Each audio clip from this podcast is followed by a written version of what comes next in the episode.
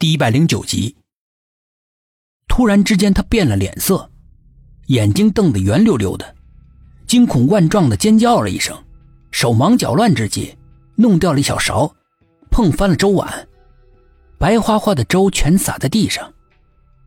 寂寞的奶奶万般遗憾的看着地上的一片狼藉，脸上阴晴不定，但是很快就切换了表情，关切的问：“没烫到吧？”寂寞递过了纸巾。一副全然知晓的模样，苏应真的心里面顿时忐忑不安的，脸上却绽开一个甜美的笑。没有，只是被吓到了。被吓到了。寂寞的奶奶重复着他的话。刚才有个黑黑的影子，就那么倏的一下不见了。苏应真指着身后的窗户说。寂寞的奶奶疑惑的回过头看那个窗户。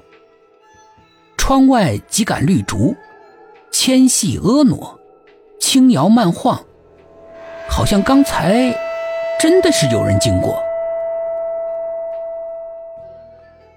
门外的撞击声越来越激烈，董一奇的心也越来越慌乱。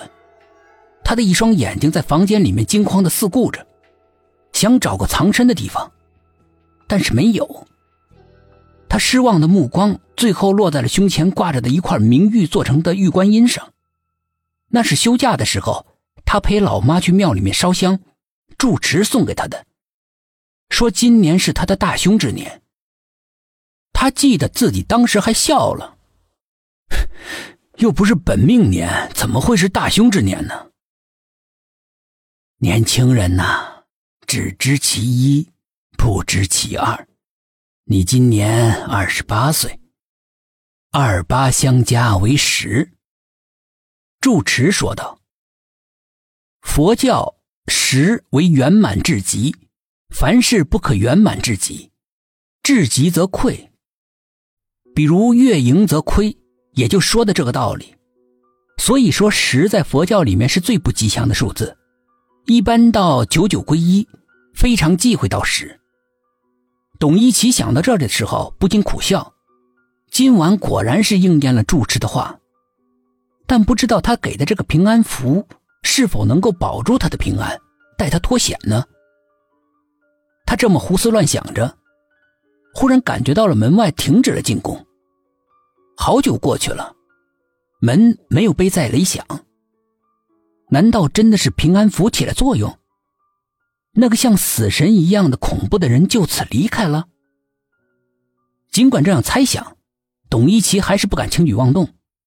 他在仔细的捕捉客厅里面的任何动静，好像真的没动静。董一奇转过身子，面对着门，心里面纠结了很久。他决定打开门看看。他迟疑的、慢慢的握住门锁，一点一点的转动。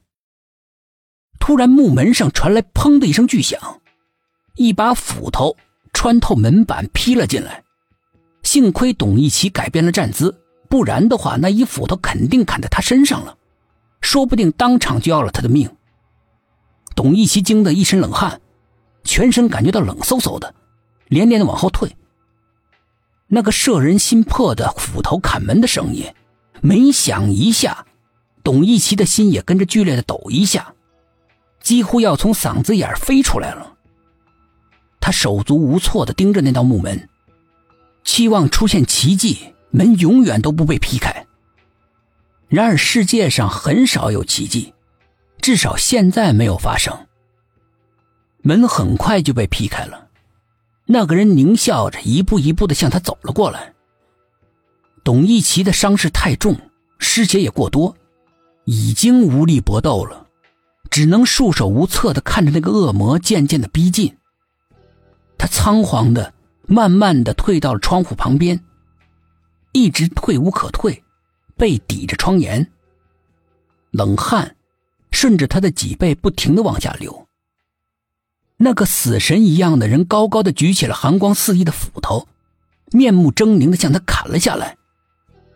刹那间，董一奇突然觉得自己能够喊了。